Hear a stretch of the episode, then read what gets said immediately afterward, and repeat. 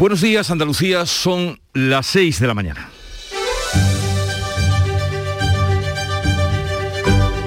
Despierta tu mente, descubre la realidad. En Canal Sur Radio, La mañana de Andalucía con Jesús Vigorra.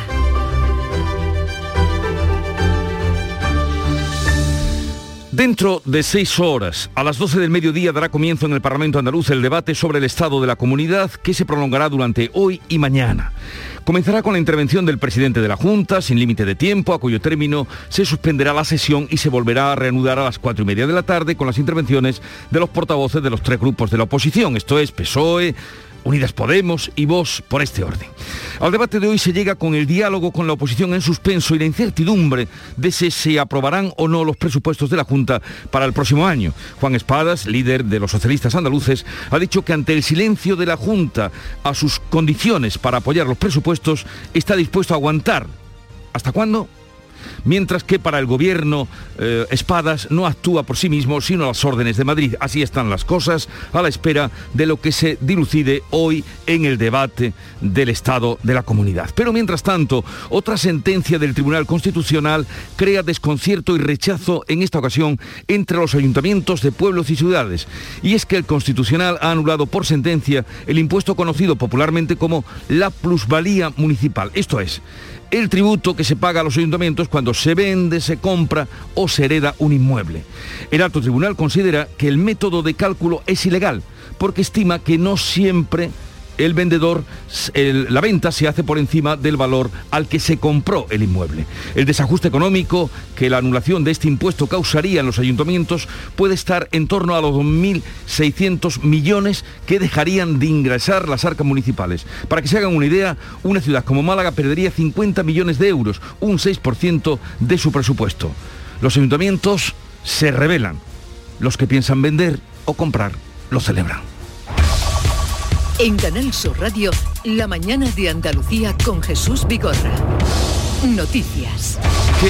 Contar con Carmen Rodríguez Garzón. Buenos días, Carmen. ¿Qué tal? Muy buenos días, Jesús. Antes de nada, el tiempo. Hoy esperamos cielos nubosos en la vertiente mediterránea con chubascos ocasionales que van a ser más intensos en Almería, donde hasta esta hora, 6 de la mañana, ha estado activo el aviso amarillo por fuertes lluvias. En el resto de Andalucía, los cielos estarán poco nubosos o despejados. El viento sopla de levante con intervalos fuertes en el estrecho y también en el litoral mediterráneo oriental. No se esperan grandes cambios en las temperaturas. Las máximas van a estar entre los 27 grados de Córdoba, Sevilla y Huelva y los 23 de Málaga, las mínimas entre los 17 de Cádiz y los 9 de Granada. Y ahora vamos a contarle la actualidad de este día que pasa por el debate sobre el estado de la comunidad en el Parlamento andaluz que va a estar marcado por las negociaciones de los presupuestos de la Junta para el año que viene. La sesión se va a iniciar a las 12 del mediodía con la intervención del presidente de la Junta. Ya por la tarde será el turno para los portavoces de los grupos de la oposición. Está previsto que Juanma Moreno realice ante la Cámara un balance de las actuaciones que el gobierno andaluz está desarrollando para controlar la pandemia, también que explique las medidas previstas para lo que queda de legislatura. Según avanzado el consejero de la presidencia, Elías Bendodo, Moreno va a demostrar en su intervención que el cambio ha funcionado en Andalucía. En el gobierno de Andalucía seguimos a lo importante, que es pues lo que le interesa a la gente, recuperación económica y poner las bases para que Andalucía siga funcionando como lo está haciendo. Finalmente, el líder del PSOE andaluz, que había dado de plazo hasta hoy a Juanma Moreno para que respondiera a su oferta para apoyar el presupuesto, dice que va a aguantar, pese al silencio de PP y Ciudadanos, a sus propuestas. Voy a esperar pacientemente a que rechace esa posibilidad de diálogo quien tiene el poder de poner el presupuesto encima de la mesa, que no es otro que el gobierno andaluz. Así que si el titular hoy pensaban que era que yo rompía, yo aguanto. El gobierno andaluz, los partidos que lo conforman afean al líder socialista que haya planteado un ultimátum y consideran que se trata de una excusa para levantarse de la mesa de negociación. Juan Espada va a seguir el pleno desde la tribuna de invitados ya que no ocupa escaño en la Cámara Andaluza. Hacienda ultima una modificación del impuesto de plusvalía municipal para garantizar a los ayuntamientos el cobro de este tributo después de que el Constitucional haya anulado varios aspectos del método de cálculo. Un impuesto, recordamos que, que el que se paga al ayuntamiento al vender una casa y el alto tribunal considera ilegal el supuesto de que los terrenos se revalorizan siempre desde que se compra hasta que se vende. Hacienda dice tras el fallo que va a garantizar la constitucionalidad del sistema y la financiación de los ayuntamientos y con ese fin ultima un borrador legal para ofrecer seguridad jurídica a contribuyentes y también a entidades locales. Un impuesto que supone una gran fuente de financiación para los ayuntamientos, más de 2.000 millones de euros al año. La sentencia completa se va a conocer en unos días, pero aclara que las plusvalías ya pagadas, pagadas, se quedan. Otra cosa es quien en estos eh, días. Sobre la sentencia hablaba en Canal Sur Radio el portavoz de la OCU, José Carlos Cutiño. La fórmula lo único que tenía en cuenta eran los valores catastrales y el tiempo que hacía desde que se había transmitido, desde que se había adquirido la vivienda hasta que se transmitía con un límite de 20 años. Es un fallo que conocemos este martes cuando el Consejo de Ministros daba luz verde a su anteproyecto de ley de vivienda que abre la puerta a la intervención de los precios de los alquileres, aunque queda un largo recorrido antes de su aprobación definitiva. La titular de Transporte y Agenda Urbana, Raquel Rodríguez, la ha tachado de histórica por ser la primera, Raquel Sánchez, perdón, por ser la primera ley estatal de vivienda de la democracia. Asegura que va en sentido inverso al de las burbujas inmobiliarias. Con esta ley eh, representa y asumimos el camino inverso a la liberalización y a las burbujas inmobiliarias y nos conecta, insisto, con la realidad de miles y miles de familias Siguen las vacunaciones y ahora los vacunados con Janssen recibirán un segundo pinchazo a partir del 15 de noviembre para reforzar su inmunidad. Lo ha decidido este martes la Comisión de Salud Pública, por lo que casi dos millones de personas que han sido vacunadas con Janssen en España, 360.000 en Andalucía, van a recibir una dosis de refuerzo con Pfizer o Moderna. Se han pasado tres meses desde que fueron vacunados. Los primeros destinatarios, las personas de entre 70 a 79 años, después se irá descendiendo por edad. El preparado monodosis se ha destinado además a colectivos especialmente vulnerables como personas sin hogar o internos de prisiones. Según un estudio sobre eficacia de vacunas, Janssen es el suero que presenta menores cifras de eficacia frente al COVID. Hoy se reúne el Consejo Interterritorial de Salud a analizar la estrategia de vacunación, pero también las medidas anti-COVID en los centros educativos, como el uso de la mascarilla en los patios de los colegios. Va a revisar también los aforos en los eventos deportivos. La tasa de incidencia del COVID en Andalucía baja una décima tras varios días consecutivos de subidas. Se sitúa ahora en 32 casos por cada 100.000 habitantes. La Almería es la provincia con la tasa más alta, 61, la más baja la tiene Cádiz, 17,6. Hoy miércoles se van a reunir de nuevo los comités territoriales de alerta para evaluar los datos distrito por distrito. Desde la pasada semana toda Andalucía se encuentra en nivel cero, sin restricciones de aforo ni horarios. Y ante la aparición de la nueva variante Delta Plus, hospitales como el Virgen de Rocío de Sevilla asegura que están preparados para atender cualquier incremento de la incidencia como ya ocurre en países de nuestro entorno. El subdirector del centro, Luis Martínez Cervás, reconoce que hay preocupación, pero no alarma, llama a no bajar la guardia hasta que la OMS dé por finalizada la pandemia. Estamos preparados para que esa elevación del índice de incidencia pueda, podamos atenderla como hemos atendido el resto de, las olas que, ha habido. Entonces, preocupación sí hay, eh, preparación también, pero no hay una, una situación de alarma en ninguno de los casos. En deportes, empate del Cádiz ante el Villarreal en un partido que los de Cervera tuvieron ganado hasta el minuto 80. El Cádiz empató finalmente a 3 en ese partido en el que se adelantó 3 a 1, pero en los 10 minutos finales errores defensivos hicieron que el equipo de Cervera dejara escapar una victoria que necesitaba para salir de la zona peligrosa de la tabla. El Sevilla celebró su Junta General Extraordinaria de Accionistas, se expusieron las cuentas del actual ejercicio, también el presupuesto, pero lo más esperado era el sexto punto del orden donde se votó el cese de los miembros del Consejo de Administración. Finalmente ganó por mucha mayoría, con un 77%, la continuidad del actual Consejo encabezado por José Castro. El Sevilla que se enfrenta esta tarde al Mallorca con la intención de continuar con la buena racha y que el equipo mantenga la pelea por los puestos altos de la tabla clasificatoria. Mismo objetivo que tiene el Betis en su partido también hoy en el Villamarín ante el Valencia tras conseguir entrar en zona europea después de la victoria del fin de semana ante el Rayo son las noticias que enseguida les vamos a contar con detalle, pero antes sepamos cómo ve la actualidad la prensa. Javier Moreno, buenos días. ¿Qué tal? Muy buenos días. Parece sonreír la presidenta del Congreso en esta gran fotografía de portada del diario ABC que titula así, Batet sabía que debía retirar el escaño a Rodríguez pero lo retrasó. Dice el diario que las actas de la mesa del Congreso reflejan su intento de dilatar por motivos políticos la ejecución de la sentencia del Supremo contra el diputado de Podemos. Está muy seria en la foto de portada Angela Merkel. Junto a un documento sobre una mesita muy sobria, Merkel recibe la carta de despedida tras 16 años en el poder. Y en el diario El País, un apunte más de la prensa nacional, leemos en primer lugar que Calviño acepta que Díaz dirija la reforma laboral pero bajo su vigilancia y que hay trabas a la eutanasia en Madrid y en Andalucía. En la prensa andaluza, eh, los diarios del grupo Yolí, Jesús, van hoy con una encuesta cuyo titular es el siguiente, el PP gana terreno y al PSOE se le nubla el horizonte. Sánchez se queda por debajo de los 100 escaños y las fuerzas de derecha vuelven a sumar mayoría absoluta. Estos otros titulares, a ver, en diario, eh, perdón, en el ideal de Almería, problemas en la distribución, amenazan al sector hostelero con una Navidad sin alcohol. ¿Por qué? Porque el Brexit y una ruptura de stock están provocando dificultades en la logística de algunas marcas que están empezando a afectar a la provincia. En Diario de Cádiz, la oposición, es un asunto que todavía no se cierra, la oposición apura las opciones para dejar el carnaval en febrero. El Ayuntamiento de Cádiz abordará este viernes la futura edición del concurso de agrupaciones. Y dos eh, noticias que tienen que ver con, con la sanidad. Hay una fotografía de María, de una paciente en Ideal de Granada, ha salido de la UCI, del clínico, su última paciente COVID, María Irayoz. Tiene 48 años y no se había vacunado.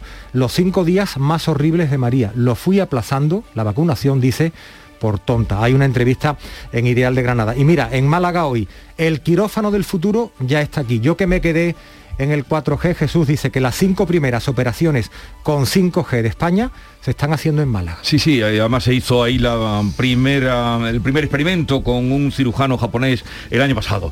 Vamos ahora con la agenda informativa del día. Beatriz Almeda, adelante. Buenos días. buenos días. La ministra de Trabajo se sienta hoy de nuevo con sindicatos y patronal para negociar la reforma laboral. Estaremos pendientes también del viaje a Argelia de la vicepresidenta Teresa Rivera, que va a intentar garantizar el suministro de gas a cuatro días de que expire el contrato y Argel cierre la llave del gasoducto que pasa por Marruecos. Miraremos a Portugal, que se encamina hacia elecciones anticipadas. El bloque de izquierda no va a apoyar los presupuestos del primer ministro socialista Antonio Costa. La Junta Electoral Central va a comunicar la sustitución de Alberto Rodríguez por Fátima Gómez, siguiente en la lista de Unidas Podemos por Tenerife, y en Málaga. Las cofradías deciden hoy si aplazan la magna procesión del sábado por la amenaza de lluvia que va en aumento. También la Hermandad del Gran Poder decide si adelanta o atrasa el traslado de su imagen. Festejaremos, claro, con Domi Vélez y con Lebrija su premio y reconocimiento como mejor panadero del mundo, que es un título precioso. Mejor panadero del mundo. Bueno, un artesano reconocido mundialmente. Y Charo Padilla, ¿cómo amaneció? Bueno, tú tienes muchos panaderos entre tus oyentes, muchos. Hoy no hemos podido, buenos días a todos, a tener a Domi Vélez porque hoy descansaba el hombre Lógicamente. pero mañana por la mañana lo vamos a tener, hombre, por supuesto, porque lo tuvimos hace pocas semanas. Y muchos panaderos lo han felicitado. Hoy hemos hecho mucho que muchas veces no somos conscientes, eh, eh, amigos, de la cantidad de kilómetros que se hace la gente del Club de los Primeros.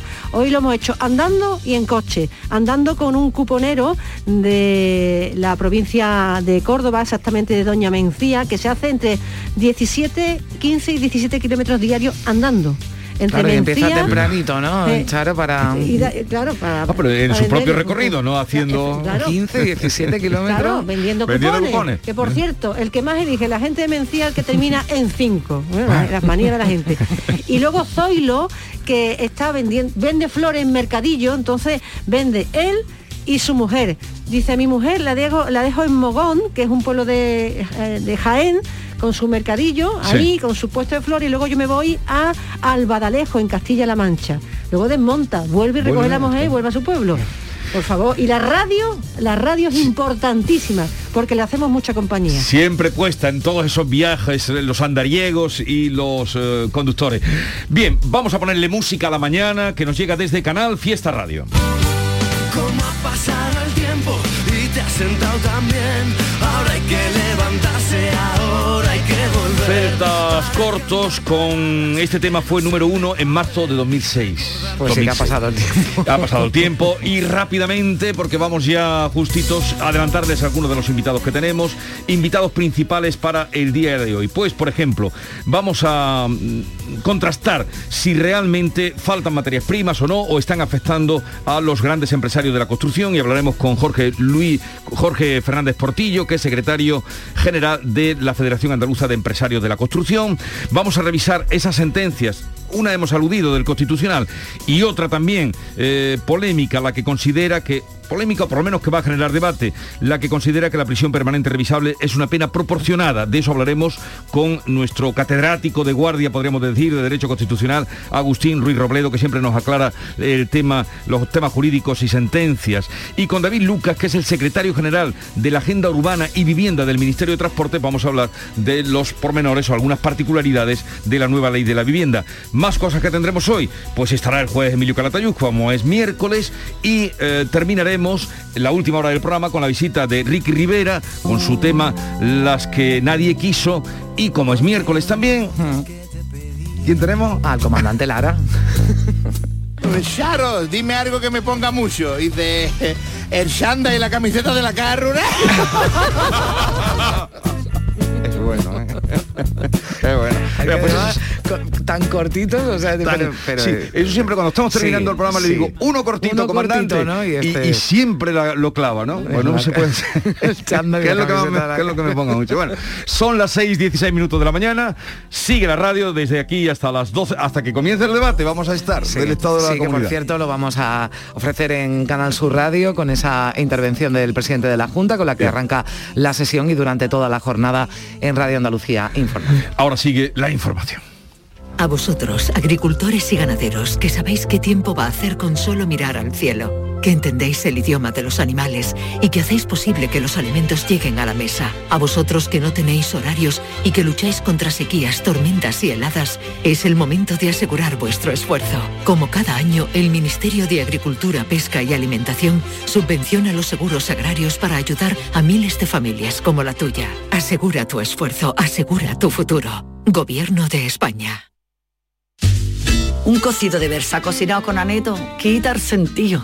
Porque en aneto hacen el caldo como se ha hecho siempre. Versa, carne, garbanzo, con todos sus avíos. Vamos, que está para cantarle. Sin exagerar. La mañana de Andalucía con Carmen Rodríguez Garzón.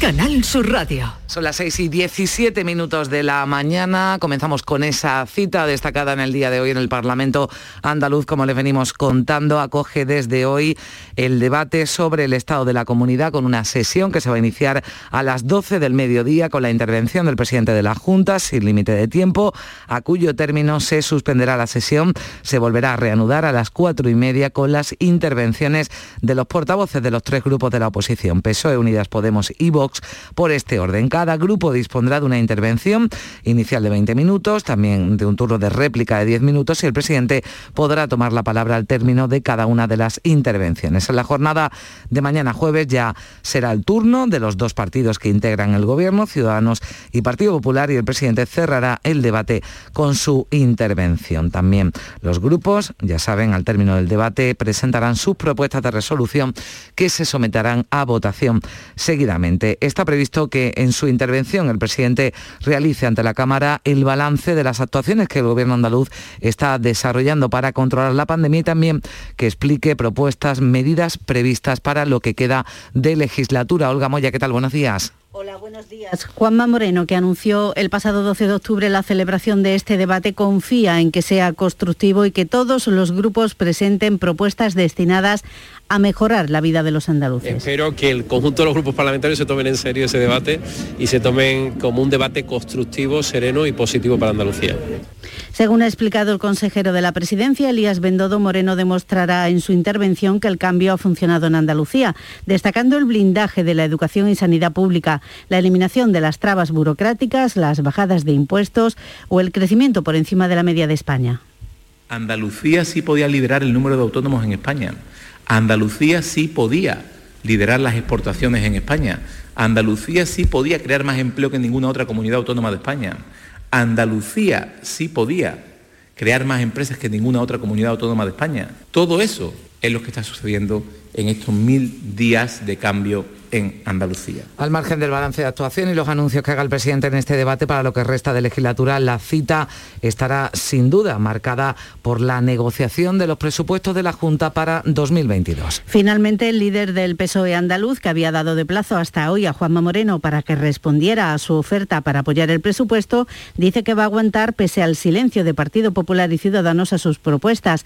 No va a ser el PSOE, decía Juan Espadas, el que rompa la posibilidad de diálogo y de un acuerdo. Si hay despidos en la sanidad pública, no hay apuesta por la sanidad pública. El PSOE no va a estar en eso. Si mañana no hay ningún gesto por parte del presidente de la Junta, como usted comprenderá, entenderemos que es él el que rompe el diálogo. Desde el gobierno andaluz se ha mostrado muy críticos con Espadas. No habrá respuesta a su oferta para negociar los presupuestos porque la entienden como un ultimátum y como un chantaje. En ello insiste el vicepresidente Juan Marín, que dice que conoce muy bien a los socialistas, habla de bicefalia y de falta de un interlocutor claro. Cree que Juan Espadas no se atreve a plantar cara a Ferraz. Se va a quedar esperando, porque este gobierno no acepta chantaje de nadie, ni del señor Espadas ni de nadie y nos reunimos con todos los grupos parlamentarios, todos. El señor Juan Espada, la primera línea roja que ha puesto es que no hablásemos con Vox. Y este gobierno, en los tres presupuestos que hemos aprobado, y en este, si finalmente se aprueba, va a hablar con todas las fuerzas políticas. Desde los partidos de gobierno PP y Ciudadanos recuerdan que el de hoy es el debate de la comunidad, no el de presupuestos y hablan de irresponsabilidad del líder socialista. El portavoz popular José Antonio Nieto ha asegurado que intentarán seguir negociando hasta el último minuto el proyecto de presupuestos, pero ha pedido espadas que respete el Parlamento. Para Nieto, ha pedido a espadas que respete el, al Parlamento. Para Nieto, no es creíble que un responsable socialista reclame recursos para la sanidad, en referencia a una de las propuestas de espadas para acordar los presupuestos cuando los últimos años de gobierno socialista se redujeron los recursos para la sanidad de manera importante.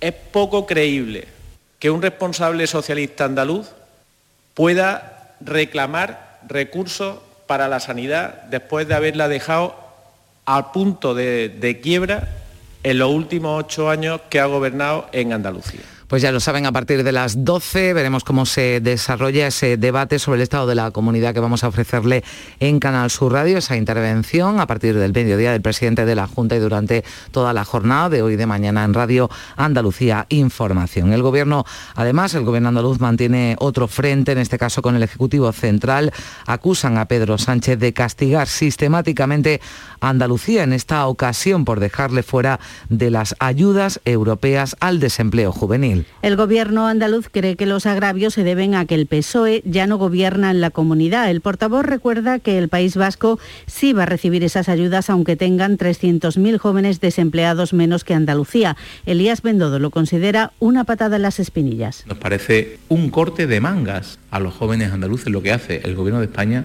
dejándonos fuera de las ayudas para el desempleo juvenil. Es una patada en la espinilla a los jóvenes andaluces que eh, no pueden contar con esas ayudas que precisamente vienen de fondos europeos y el líder del PSOE andaluz exige explicaciones y una rectificación al hecho de que Andalucía, la comunidad, como saben, con peor índice de paro juvenil, quede fuera del fondo extraordinario. Juan Espadas ha mostrado su sorpresa por la decisión de la ministra Yolanda Díaz, pero también recuerda que el gobierno andaluz ha recibido otros 475 millones del Ejecutivo Central que no ha ejecutado ni justificado. El PSOE de Andalucía también quiere saber por qué ese ministerio no ha transferido al gobierno andaluz recursos para ese plan de empleo juvenil. Pero como comprenderán, los otros 475 millones de euros, ¿dónde están? Seguimos sin saber dónde se van a emplear esos fondos. Y por cierto, hace seis meses que están en las arcas del gobierno andaluz y siguen sin ejecutarse.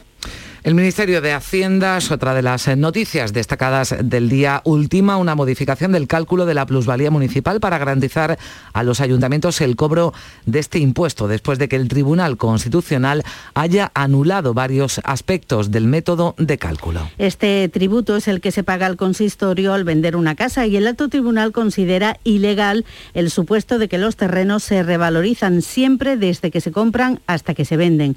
Hacienda informa en un comunicado de que quiere garantizar la constitucionalidad del sistema y la financiación de los ayuntamientos y con ese fin ultima un borrador legal para ofrecer seguridad jurídica a contribuyentes y a entidades locales. Este impuesto supone una gran fuente de financiación para los ayuntamientos, unos 2.000 millones de euros al año. La sentencia considera inconstitucional la fórmula utilizada para fijar la cantidad a pagar desde la OCU. José eh, Cutiño dice que el tribunal solo ha dado a conocer el fallo, que la sentencia completa se va a conocer en unos días, pero aclara que las eh, plusvalías ya pagadas, pagadas se quedan. Otra cosa es quien vende en estos días. Es un tercer golpe el que reciben las plusvalías en el Constitucional, porque antes había anulado el impuesto en ventas a pérdidas o cuando salía a pagar más de lo que se había ganado. Todo esto va a necesitar un ajuste, pero muy serio, ¿eh? porque esto, estos son maquinarias muy grandes, las haciendas locales son maquinarias, y esto era mucho dinero para las haciendas locales además, ¿eh? una plusvalía medio normalita, perfectamente podían ser 4.000, 5.000, 6.000 euros a poco que te despistara. Y la polémica ley de vivienda del Gobierno de coalición da un paso adelante. Después de un año de debate interno entre los socios de Gobierno, el Consejo de Ministros ha aprobado su anteproyecto que abre la puerta a la intervención de los precios de alquiler. Según el coordinador general de la Federación Nacional de Asociaciones Inmobiliarias, José María Alfaro, lo decía anoche en el Mirador de Canal Sur Radio, la ley de la vivienda es más ideológica que práctica y va a generar un efecto contrario al perseguido. En los próximos meses la gran pregunta del arrendador va a ser eh, en qué le afecta la nueva ley que va a entrar en vigor. Y bueno, pues vamos a tener esa pregunta encima de la mesa. Estamos generando una inseguridad jurídica y no estamos eh, articulando medidas eficientes a corto plazo, que es lo que realmente se necesitan, mm. porque sí que sabemos que hay un parque de viviendas que podrían estar en alquiler y no se están poniendo en alquiler. Y los vacunados con Janssen, también se lo venimos contando, van a recibir un segundo pinchazo a partir del 15 de noviembre para reforzar la inmunidad, lo decidía este martes la Comisión de Salud Pública. Además, el Ministerio de Sanidad y las Comunidades Autónomas se ven de nuevo hoy en el Consejo Interterritorial de Salud va a revisar la estrategia de vacunación, pero también se abordarán las medidas actualmente en vigor en los centros educativos, así como el uso de la mascarilla en los patios de los colegios. También se van a revisar los aforos en los eventos deportivos. Ese miércoles también reunión de los eh, comités de alerta territoriales. Van a revisar los últimos datos, la tasa de incidencia, como les venimos contando, ha bajado una décima, se sitúa en los 32 eh, puntos tras cinco días seguidos subiendo. Salud ha notificado 242 nuevos casos en las últimas 24 horas y cinco muertos. En cuanto a la vacuna infantil contra el COVID, hemos sabido que podría estar lista para empezar a inocularse antes de Navidad para niños a partir de seis meses. Si estamos hablando que en Estados Unidos eh, en las primeras dos semanas de noviembre es cuando se espera empezar a vacunar a los niños de estas edades, seguramente aquí será pues dos semanas después. Un niño con que le pongan el COVID y le pongan la gripe es más que suficiente. Lo decía el director del Instituto Hispalense de Pediatría en Sevilla, Alfonso Carmona. 6 y 27 minutos. La mañana de Andalucía. Yo ruedo, tú ruedas, el... ¿Y nosotros? Seguimos rodando.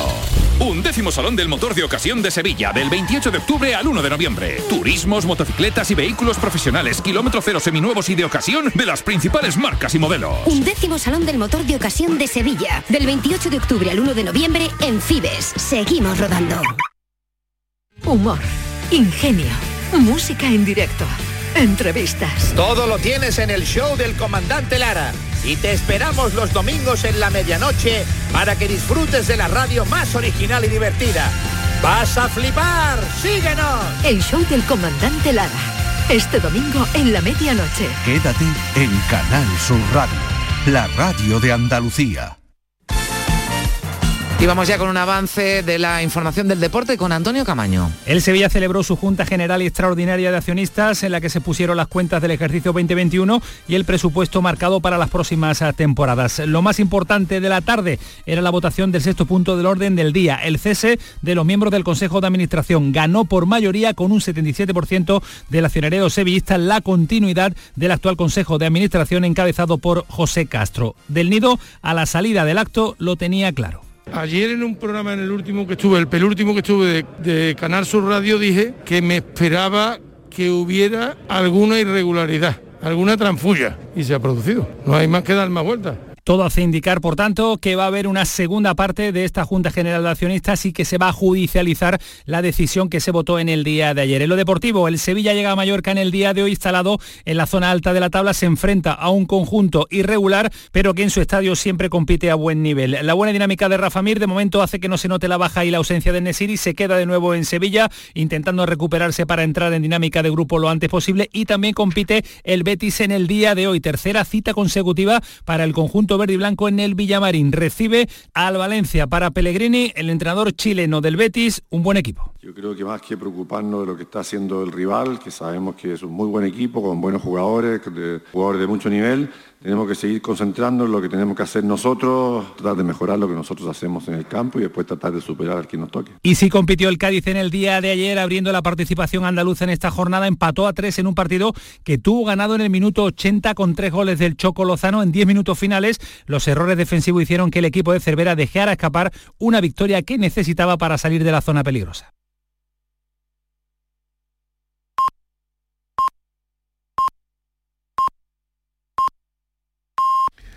Andalucía son las seis y media de la mañana. La mañana de Andalucía con Jesús Vigorra. Y a esta hora resumimos en titulares lo más destacado con Carmen Rodríguez Garzón.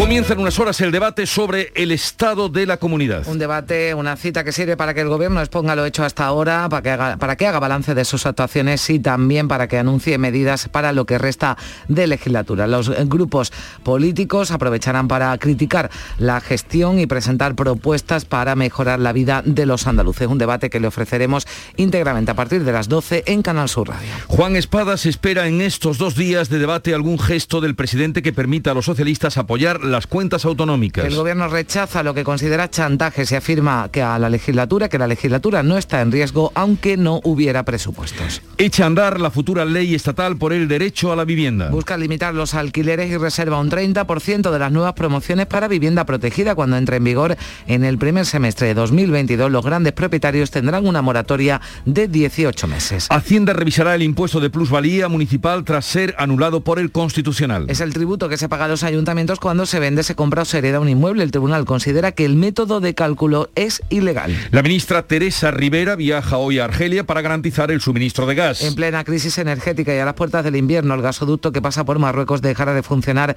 este próximo domingo. Argelia no va a renovar el contrato tras romper relaciones con Rabat. El gas influye en el precio de la electricidad que este miércoles costará 226 euros el megavatio hora. Los consumidores vulnerables tendrán más ayudas para afrontar el recibo de la luz. El Consejo de Ministros ha ampliado el bono social con un cheque para la electricidad y calefacción que variará en función del beneficiario. Los vacunados con Janssen empezarán a recibir las dosis de refuerzo a partir del 15 de noviembre. Lo autoriza la Comisión de Salud Pública y la recomienda a los mayores de 40 años y grupos vulnerables si han pasado tres meses del primer pinchazo. La ministra de Trabajo se sienta hoy de nuevo con sindicatos y patronal para negociar la reforma laboral. Las tensiones abiertas entre PSOE y Unidas Podemos están en vías de solución. La parte socialista del gobierno reconoce el liderazgo de Yolanda Díaz, pero quiere sentar a otros ministros a la mesa de diálogo social. Esta noche se han sentido en La Palma terremotos de magnitud 3, 4 y 4,8 grados. Las emisiones de gas tampoco decrecen. El suelo cercano al volcán se ha bombado 10 centímetros, señal de que se acumula el magma. La COVID-19 ha hecho crecer las depresiones, los problemas de pareja y los suicidios. Sí, la, más de la mitad de los andaluces sufren malestar psicológico por el impacto del COVID, según el primer informe andaluz sobre la salud mental tras la pandemia. Caritas atendió a 5.600 personas sin hogar en Andalucía el año pasado. El perfil medio es de un hombre, es el de un hombre español soltero de entre 36 y 60 años. La asociación denuncia que los sistemas de protección y de las administraciones son insuficientes, inadecuados y de difícil acceso. Y ahora vamos con el tiempo. Hoy esperamos cielos nubosos en la vertiente mediterránea con chubascos ocasionales que van a ser más intensos en Almería, donde hasta las 6 de la mañana ha estado activo el aviso amarillo por fuertes lluvias. En el resto de la comunidad, cielos poco nubosos despejados, viento de levante con intervalos fuertes en el estrecho y en el Mediterráneo oriental y no se esperan grandes cambios en las temperaturas. Pero se anuncian lluvias para el sábado. Sí, bueno, ya se adelantan incluso para el viernes por la tarde. Lo digo para el que esté pendiente como yo del fin de semana, que esto se va adelantando. Y también para, que, eh, para tanta gente pendiente del agua, ¿no? En toda Andalucía. hace falta, la verdad es que sí. Lo que esperemos que llueva bien. Sí. Eh, hoy es festividad de San Bartolomé de Braganza. No es el San Bartolomé oficial del 24 de agosto. Eh, digo para quienes llevan el nombre, ya lo saben ellos. Este santo fundó en Venecia la milicia de Jesucristo para defender la fe católica y la libertad de la Iglesia. Tuvo una vida larga y murió de muerte natural. San Bartolomé de Braganza. Eh, tal día como hoy, este 27 de octubre, noticia mm, eh, muy importante eh, para la investigación española, 1553, Miguel Servet, médico español, descubridor de la circulación menor de la sangre, moría en la hoguera en Ginebra por orden de Calvino. O sea como tantos, ¿no? En, todos los bandos hubo desastre. Tal día como hoy era quemado en la hoguera Miguel Servet, con el tiempo gran descubridor de la circulación de la sangre. Y tal día como hoy, de 1977, eran otros tiempos, en Madrid dirigentes de los principales partidos políticos firmaron los famosos pactos de la Moncloa, los acuerdos que marcaron la apertura política y económica de España.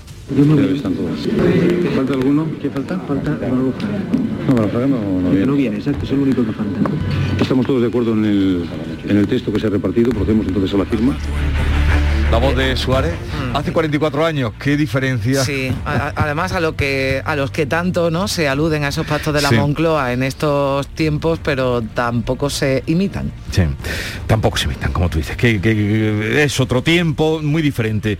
Y la cita de hoy, el mayor peligro que nos depara el futuro es la apatía el mayor peligro que nos separa el futuro es la apatía. Jane Goodall, eh, etóloga, considerada la pionera en el estudio de los chimpancés salvajes, que se fue a vivir ah. con ellos, que creó en Tanzania ese parque nacional de Gombe String y que, bueno, pues eh, ha hecho muchísimo por los chimpancés.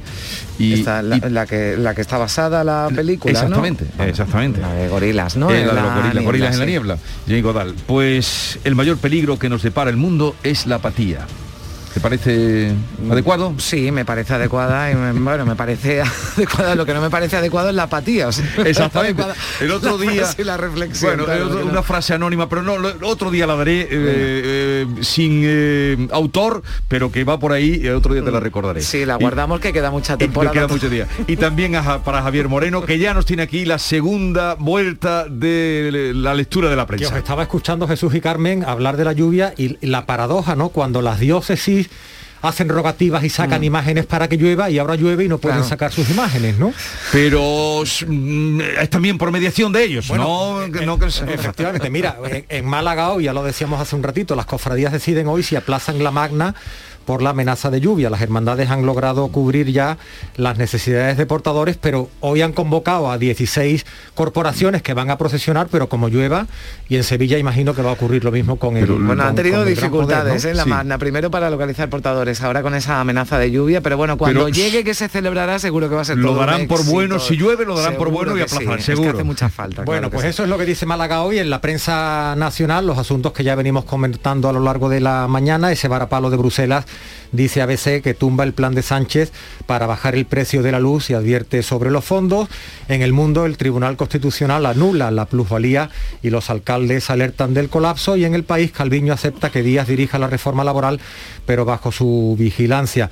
Mucha política hoy en la prensa de Andalucía, el Diario de Sevilla y otros diarios del Grupo Yolí van con ese sondeo, el PP gana terreno y al PSOE se le nubla el horizonte y también en Diario de Sevilla Juanma Moreno se queda sin apoyos para aprobar el presupuesto. La Junta rechaza el ultimátum de espada si no negociará las cuentas de 2022. En Ideal de Almería, problemas en la distribución amenazan al sector hostelero con una Navidad sin alcohol. También leemos en esta portada que el primer parque eólico marino de la provincia creará 7.500 empleos. En Diario de Cádiz, la oposición apura las opciones para dejar el carnaval en febrero. Añade, el gobierno de Kichi planteará que el lunes festivo se retrase hasta el 6 de junio. Va a haber una reunión en el Ayuntamiento eh, de Cádiz este viernes para abordar la futura edición del concurso de agrupaciones.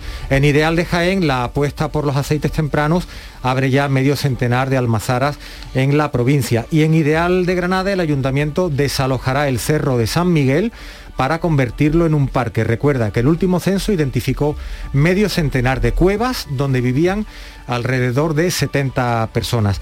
En el Día de Córdoba el comercio se reinventa con la Shopping Week y tendrá tres días de rebajas. Las calles del centro acogerán tres espectáculos entre mañana, jueves y el sábado.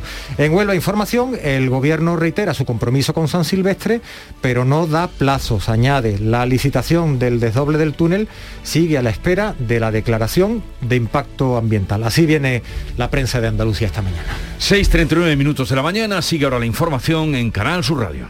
Había una vez un barquito chiquitito que no podía navegar Aprovecha los días del crucero fantástico con viajes El Corte Inglés. Reserva ya tu crucero para 2022 sin gastos de cancelación por solo 60 euros, con hasta un 65% de ahorro y pagándolo en 6 meses. Financiación ofrecida por Financiera El Corte Inglés y sujeta a su aprobación. Consulta condiciones en viajeselcorteinglés.es. Yo ruedo, tú ruedas, el... ¿Y nosotros? Seguimos rodando. Un décimo Salón del Motor de Ocasión de Sevilla, del 28 de octubre al 1 de noviembre. Turismos, motocicletas y vehículos profesionales, kilómetro cero seminuevos y de ocasión de las principales marcas y modelos. Un décimo Salón del Motor de Ocasión de Sevilla, del 28 de octubre al 1 de noviembre en Fibes. Seguimos rodando. Todo el deporte de Andalucía lo tienes en El Pelotazo de Canal Sur Radio. La información de nuestros equipos, las voces de los deportistas y los protagonistas de la noticia. Tu cita deportiva de las noches está en El Pelotazo, de lunes a jueves a las 11 de la noche, con Antonio Caamaño. Quédate en Canal Sur Radio, la radio de Andalucía. La mañana de Andalucía con Carmen Rodríguez Garzón. Canal Sur Radio. 7 menos 20 minutos de la mañana, la vicepresidenta tercera y ministra para la Transición Ecológica, Teresa Rivera, va a viajar hoy a Argelia. Allí mantendrá un encuentro con el gobierno en la mesa un único tema, el cierre del gasoducto que surte a Europa a través de Marruecos y cuyo contrato termina el próximo día 31 de octubre, es decir, el próximo domingo. Argelia ya anunció que no iba a renovar este contrato tras romper sus relaciones diplomáticas con Rabat el pasado mes de agosto. El gasoducto construido a finales del pasado siglo gracias a la colaboración entre la española Enagas y la Sociedad Nacional Argelina de Hidrocarburos envía cada año más de 13.500 millones de metros cúbicos de gas a España. Lo hace a través de una tubería de 1.400 kilómetros que arranca en el corazón del desierto argelino, penetra en territorio marroquí y se sumerge en el estrecho. El pasado 30 de septiembre ya Argelia garantizó al ministro de Exteriores el suministro de gas a través del gasoducto de Medgad que llega directo a Almería sin pasar por territorio marroquí. Vamos a estar pendientes de esa reunión en un día en el de hoy en el que la luz va a costar 11 euros más que ayer. Hablamos del precio de megavatio hora, 226 euros de media. Entre las 8 y las 9 de la noche se va a alcanzar el precio máximo, 263 euros, 180 el mínimo la franja que va de 4 a 5 de la tarde. El Consejo de Ministros para paliar los efectos de esa escalada de precios de la electricidad amplía los descuentos del bono eléctrico, lo decía el Consejo de Ministros, bono del que se benefician 1.200.000 consumidores. La principal novedad, lo explicaba Teresa Rivera, es un cheque de 90 euros de media para hacer frente al pago de la calefacción, sea cual sea el sistema que se utilice. Va a estar disponible ya a partir del mes de diciembre para las familias más vulnerables. La finalidad de, esos, eh, de ese dinero, de ese cheque, tiene precisamente eh, por objeto el poder eh, dar un, mayor, un mayor volumen de protección para en los meses del invierno poder contar con calefacción adecuada en los hogares, confort térmico con independencia de cuál sea el modo en el que cada casa calefaccione su hogar. Por otro lado, Caritas ha denunciado la falta de recursos habilitados para las personas sin hogar en Andalucía. En 2020, el más duro de la pandemia, se atendieron a 5.500 personas que malvivían en la calle, un año en el que aumentó el número de inmigrantes que perdieron el acceso a la vivienda. Este próximo domingo se conmemora el Día de las Personas sin Hogar. Caritas denuncia la vulneración de cuatro derechos fundamentales para estas personas sin hogar, como expone su presidente en Andalucía, Mariano Pérez de Ayala. En torno a estos cuatro derechos, derecho a la vivienda, derecho a la salud, derecho al trabajo y derecho al acceso a las prestaciones sociales, se construye la campaña de Caritas este año para sensibilizar a la sociedad y llamar la atención de las administraciones públicas de la atención a este colectivo y más de la mitad de los andaluces ha manifestado un mayor malestar psicológico. Su salud mental ha empeorado después de la pandemia. Así se desprende de la primera encuesta que valora la salud mental en nuestra comunidad tras el impacto del COVID, que ha sido presentada por el Centro de Estudios Andaluces, una encuesta que detecta niveles elevados de ansiedad, depresión y estrés. En concreto, el porcentaje de personas que presenta algún grado de estos trastornos se sitúa en torno al 36%. Además, el riesgo grave de suicidio se ha elevado al 15%, dos puntos más que antes del COVID. Lo peor se detecta, según el coordinador del estudio, Francisco Revuelta, entre las personas cuyas circunstancias laborales han empeorado.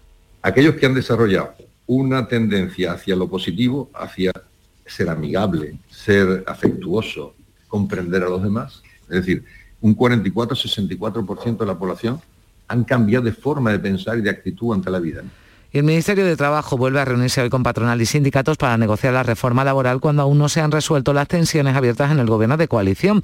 Ante la resistencia de Unidas Podemos a una mayor presencia de ministros del PSOE en la negociación que influya en el alcance de la reforma, aunque parece que ese conflicto abierto en el gobierno de coalición puede encauzarse al menos desde el punto de vista protocolario. Nadia Calviño ha aceptado dejar el protagonismo para que lidere el proceso de negociación Yolanda Díaz, aunque como como decimos, la parte socialista del gobierno reclama una cuota de presencia para saber qué se negocia. Lo explicaba Isabel Rodríguez, la portavoz del Ejecutivo y no hay ningún problema, lo expresaba eh, la vicepresidenta, porque es lo razonable en que formalmente en la mesa del diálogo social quien lidera eh, y quien representa al Gobierno es el Ministerio de Trabajo pero también parece razonable que en esa mesa, donde eh, se van a discutir aspectos concretos que afectan a otros ministerios, participen miembros de otros departamentos pero ya saben que hay más frentes abiertos en el seno del gobierno de coalición. El ya exdiputado Alberto Rodríguez de Unidas Podemos ha pedido al Supremo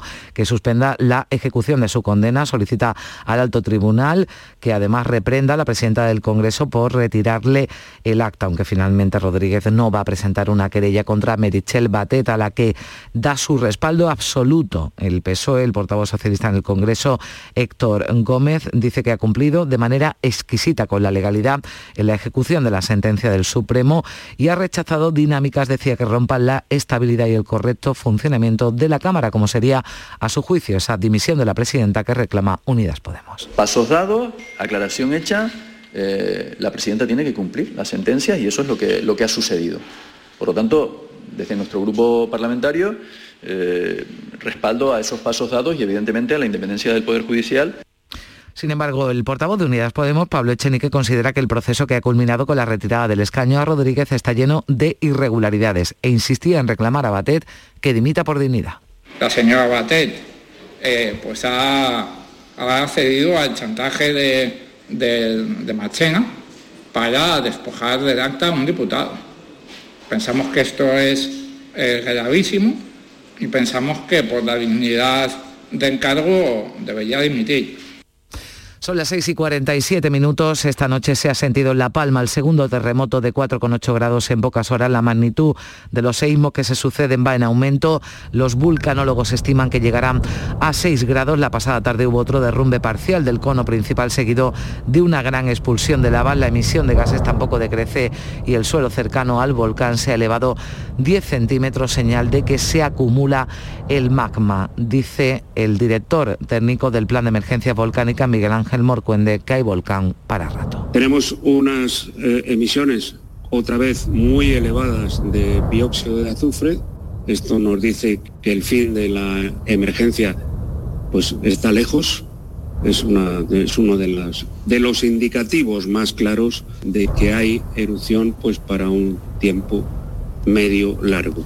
Y la consejera de Agricultura de vuelta a nuestra tierra, Carmen Crespo, va a pedir una reunión con el Ministerio de Agricultura para seguir negociando la reforma de la PAC. Gobierno andaluz y agricultores se han reunido este martes y han vuelto a mostrar su rechazo al plan estratégico de la nueva PAC. La pretensión del Gobierno de reducir a ocho los ecoesquemas, el sistema europeo que premia las prácticas ecológicas con los llamados fondos verdes, insuficiente para Andalucía, que pide hasta 20. Nosotros pedíamos 20, si no es así, por lo menos una negociación en la que podamos entrar y, vernos reflejados todos los cultivos.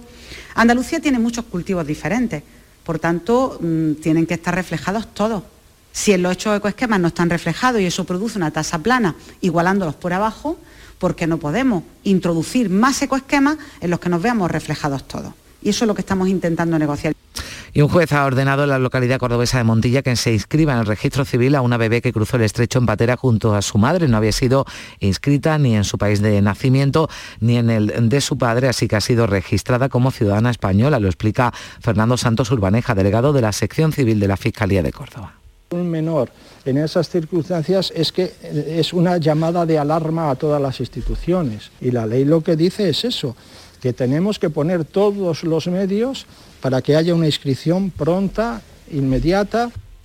Y el lebrijano, Domi Vélez, ha sido elegido mejor panadero del mundo. Vélez, de 43 años, está al frente de la panadería El Horno de Vélez en Lebrija. La clave de su éxito, combinar innovación y tradición. La gente me pregunta que cuál es el secreto del Horno de Vélez. Nosotros podríamos decirle que unar ciencia y tradición. Debemos ir de la mano de centros tecnológicos. Debemos saber qué tipo de bacteria actúa, qué tipo de levadura. Todo eso lo estamos estudiando desde nuestro orador. Y Canal Sur ha ratificado su apoyo al Festival de Cine de Sevilla con la renovación del convenio de colaboración entre ambas entidades. La RTVA participa en 11 de las 15 películas españolas que se presentan en ese festival. Son las 7 menos 10 minutos, llega la información local. En la mañana de Andalucía de Canal Sur Radio. Las noticias de Sevilla. Con Pilar González.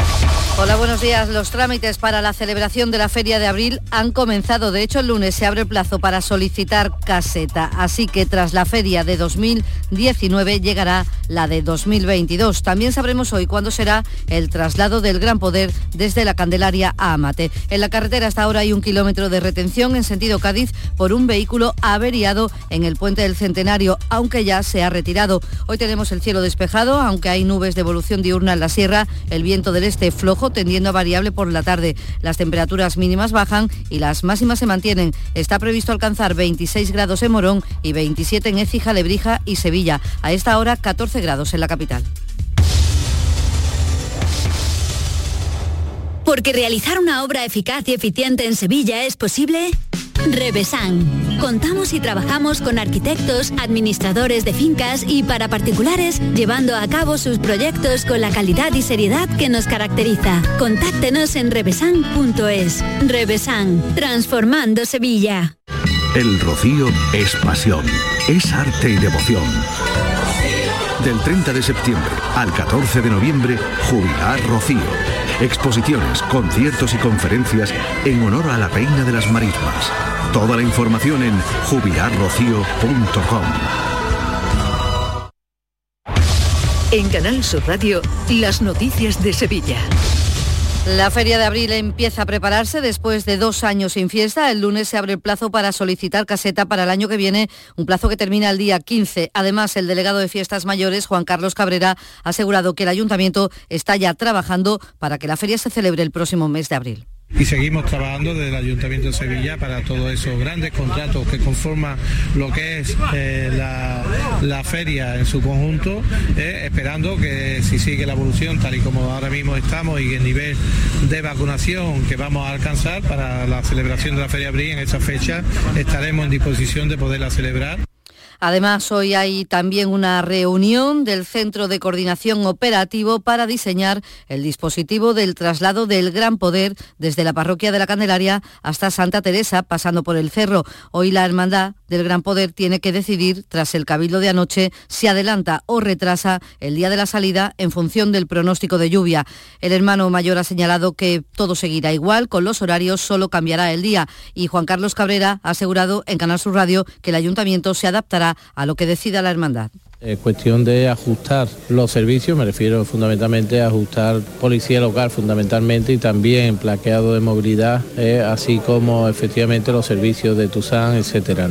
La incidencia por coronavirus ha bajado un punto, está en 20,9 casos por 100.000 habitantes y también ha bajado en la capital a 23,9. Los contagios siguen contenidos, 32 en las últimas horas y dos personas han fallecido. Sin embargo, ha aumentado el número de hospitalizados, son 29, 6 más que en la jornada anterior y siete están en UCI. El Hospital Virgen del Rocío está ya preparado para atender cualquier incremento de la incidencia de COVID, como está ocurriendo en países de nuestro entorno por la presencia de una nueva variante, la conocida como Delta Plus. El subdirector gerente del centro hospitalario, el doctor Luis Martínez Cervás, ha reconocido que hay preocupación, pero no alarma, y pide mantener la guardia hasta que la Organización Mundial de la Salud dé por finalizada la pandemia. Estamos preparados para que esa elevación del índice de incidencia pueda, podamos atenderla como hemos atendido el resto de, las olas que, ha habido. Entonces, preocupación sí hay, eh, preparación también, pero no hay una, una situación de alarma en ninguno de los casos. Pues aún en salud, alcaldes del Aljarafe y el Comité de Empresa del Hospital San Juan de Dios de Bormujos piden una reunión urgente con el presidente de la Junta. Denuncian que tienen la mitad de camas y personal que el necesario para atender a una población de más de 300.000 habitantes. El alcalde de Bormujos, Francisco Molina, pide la integración al 100% de este centro hospitalario en el Servicio Andaluz de Salud. Una situación que en los últimos meses se ha agravado. Se atienda eh, de una vez esta problemática y fundamentalmente lo, que reclamamos es que el Hospital Comarcal de Bormujos Bormujos se ha rescatado por el SAS como se está haciendo con otros hospitales a lo largo del territorio español. Se han concentrado ante la sede del gobierno andaluz y en este primer año de pandemia con el confinamiento, o sea 2020, Caritas Sevilla atendió a 462 personas sin hogar. Contó para ello con más de 200 voluntarios que trabajan en la atención en la calle y a través de los proyectos parroquiales en la capital, en Dos Hermanas y también en Estepa. Cinco minutos nos separan de las 7 de la mañana. Volvemos al teatro con Cosas de Niños. ¡Qué maravilla, compadre, con el aforo completo! ¿Cuándo? El Puente de la Constitución, 7 y 8 de diciembre. ¿Y dónde? En el Cartuja Center, de Sevillanas Manera. ¿Dónde puedo comprar las entradas? En la web del Cartuja Center o en el Corte Inglés. ¡Del taco! Ahora reciclando latas y botellas de plástico de bebidas puede reducir el CO2 y dar oxígeno a tu ciudad ganando premios sostenibles. Únete a Reciclos, el primer sistema de reciclaje digital que cuida la sostenibilidad del planeta y de tu ciudad. Ayuntamiento de Sevilla, Lipasam y Ecoembes. Juntos, cuidamos Sevilla.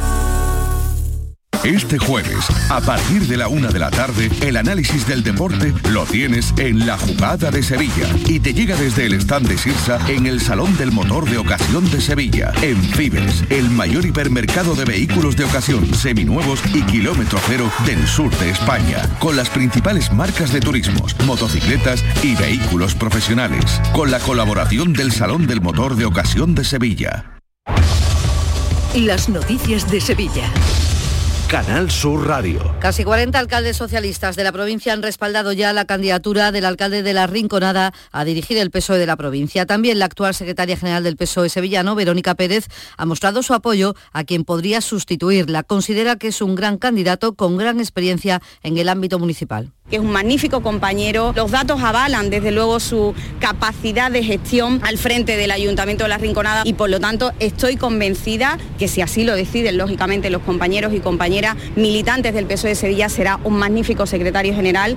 Y en Sevilla está el mejor panadero del mundo. Es de Lebrija, se llama Domi Vélez y ha tenido el reconocimiento de la Unión Internacional de Panadería y Confitería, que ha celebrado su gala anual de premios. Se ha impuesto a competidores de China, Islandia y Taiwán. Y para este maestro panadero de 43 años, propietario del horno de Vélez en Lebrija, ha sido un camino largo hasta llegar a este importante reconocimiento. En Canal Sur Radio explicaba que además de ofrecer un producto de gran calidad, ha convertido su negocio en un centro de investigación. Que colaboramos con distintas universidades con la Universidad Pablo Gravide, con las masas madres sevillanas, también estamos con el Consejo Superior de Investigaciones Científicas con la caracterización de bacterias y levaduras y después estamos con la Universidad de Cádiz también rescatando panes de la antigua Roma. El arzobispado ha abierto la posibilidad a dar un uso cultural de la iglesia del monasterio de Santa Clara en la Cartuja tras las obras que se están ejecutando en el templo y en dependencias monacales. La restauración está ya al 25% y está previsto que los trabajos finalicen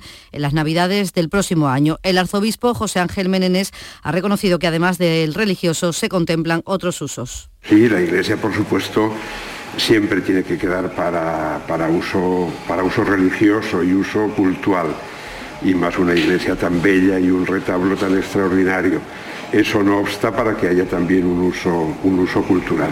Han comenzado las obras para reurbanizar el gran solar conocido como Vacío Central que hay en la capital, en mitad de la barriada Martínez Montañés, en el polígono sur. Se va a hacer un paseo central de 17 metros de anchura y además el Ayuntamiento de Sevilla ha reabierto ya al tráfico el tramo comprendido entre la avenida de Llanes y la calle Santa María de los Reyes, después de terminar las obras de asfaltado y señalización en la avenida de Miraflores. Y en sucesos les contamos que la policía ha desarticulado un clan de venta de drogas en la barriada a la esquina del Gato en San Juan de Aznalfarache. Hay nueve detenidos. Fruto de estos arrestos ha quedado desarticulado por completo el clan de los rilones. Con esta, en las últimas dos semanas ya son tres los operativos ejecutados contra el tráfico de drogas en esta barriada. Y la Vamos con el deporte, Antonio Camaño.